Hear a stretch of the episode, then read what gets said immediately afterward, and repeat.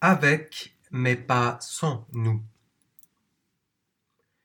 Diagnostic épilepsie. Traitement un exorcisme ou bien la médecine? L'exorciste du diocèse renverrait sans doute le père de l'enfant à un bon neurologue, et il aurait raison. À l'époque de Jésus, les choses sont moins clairement délimitées. Le mal dont il s'agit empêche l'enfant de vivre. Il perd pied et il tombe, un coup dans l'eau, tantôt le feu. À chaque fois, déséquilibre. À chaque fois, il risque de suffoquer. Sa vie est en danger.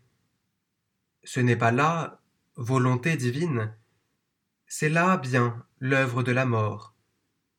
Étonnant d'y voir la trace du démon.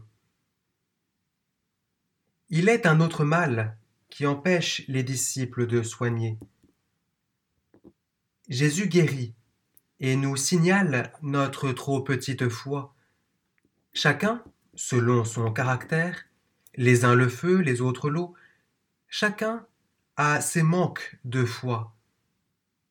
Douter de la puissance de l'amour de Dieu, ou bien douter des moyens humains par lesquels cet amour peut et veut agir.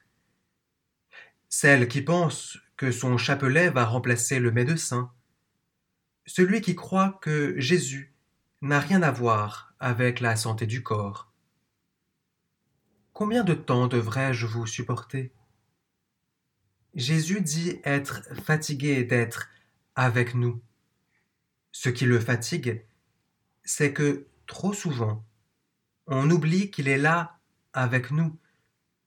Trop souvent, on oublie qu'il n'est pas là sans nous, même après sa résurrection. C'est un juste équilibre que Jésus vient rétablir en nous.